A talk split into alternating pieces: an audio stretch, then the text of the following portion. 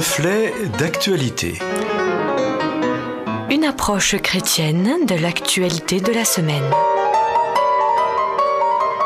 Pour la réflexion de ce jour, c'est un plaisir d'accueillir euh, Éric Denimal à notre micro. Pasteur de formation, Éric Denimal est également journaliste et auteur de nombreux ouvrages, parmi eux le plus récent étant le zapping de la Bible que nous vous présenterons en fin de cette chronique.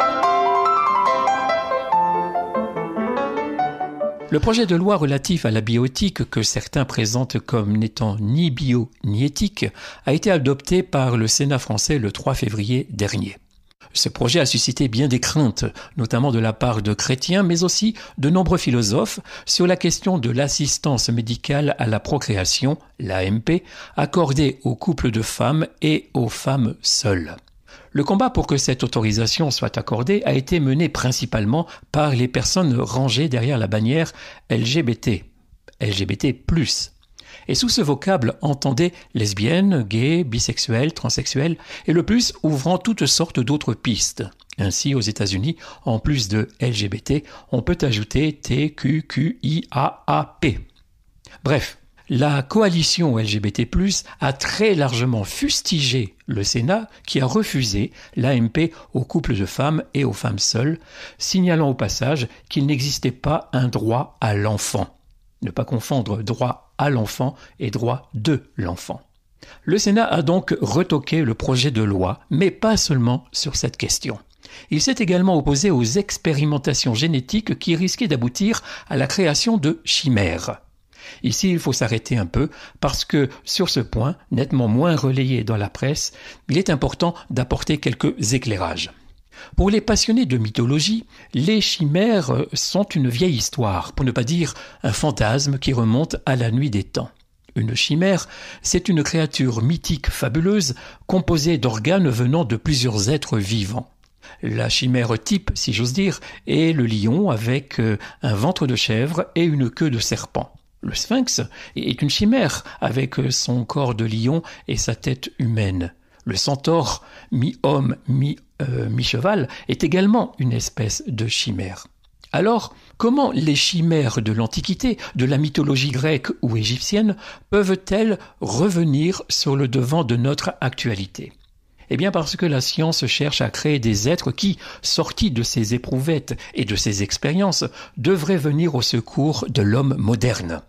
Dit comme cela, c'est presque une bonne nouvelle, puisque tout ce qui peut aider à vivre, tout ce qui peut limiter les souffrances, tout ce qui peut retarder la mort de l'homme est une mission tout à fait noble. Sauf que, sauf que, il faut y regarder de plus près. La constatation initiale est la suivante. Nous avons besoin d'organes pour sauver des vies. C'est vrai. Et le prélèvement d'organes sains sur des personnes qui viennent de mourir précocement pour les réimplanter sur des personnes malades est devenu une pratique heureusement salutaire pour beaucoup.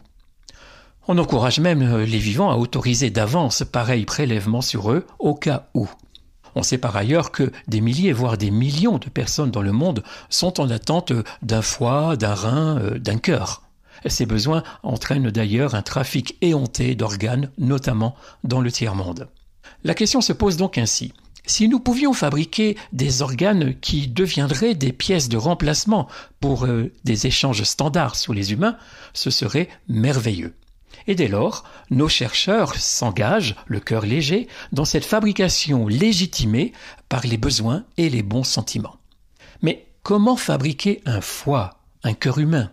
Et pourquoi pas un pied, un bras, un œil, euh, des poumons, un estomac? Eh bien voilà ce qui se fait déjà. On prend un embryon de cochon. Eh oui, le cochon est très proche de l'homme avec plus de 98% de gènes identiques. Là-dessus, c'est moi qui suis gêné. Enfin bref, dans la structure ADN de cet embryon de cochon, on est capable de couper une séquence qui, par exemple, correspond à l'information qui doit aboutir à la naissance du pancréas. On fait alors un copier-coller en mettant à la place vacante des séquences souches humaines. L'embryon ainsi modifié est réintroduit dans la truie qui, en bonne maman cochon, va laisser grandir en elle ce qu'elle croit être un gentil cochonnet.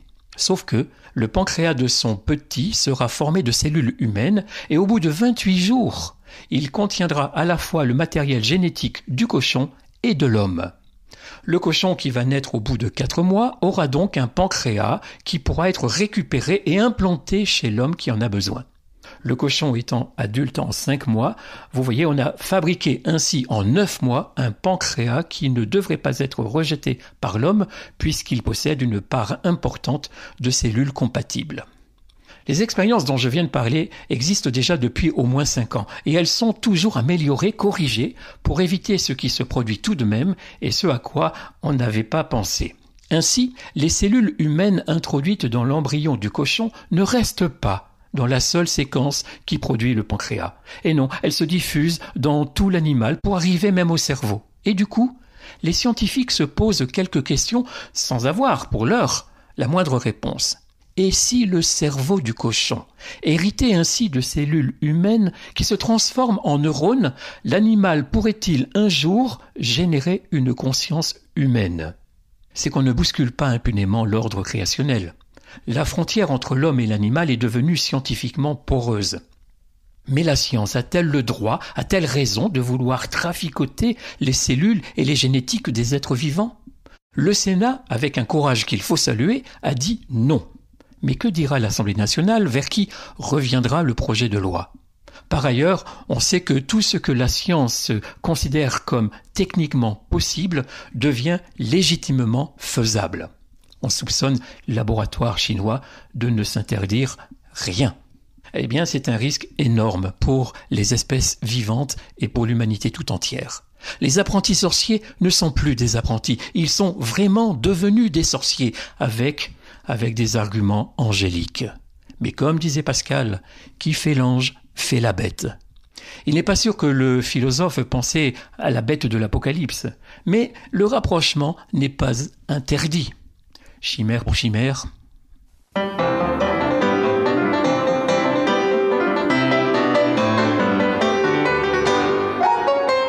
Merci au pasteur Éric Denimal pour cette réflexion. Nous vous rappelons, amis auditeurs, que les scripts de ces chroniques reflets d'actualité sont toujours disponibles sur simple demande.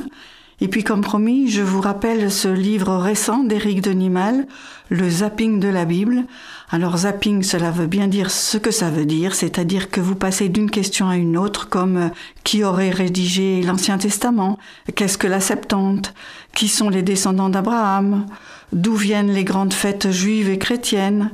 Eh bien, c'est à toutes ces questions et à bien d'autres que le zapping de la Bible euh, répond, grâce à Éric Denimal qui a fait pour nous un travail très fouillé. Vous trouverez cet ouvrage paru aux éditions Larousse dans toute bonne librairie, bien sûr. Et je vous rappelle que vous pouvez aussi nous contacter pour tout complément d'information. À bientôt!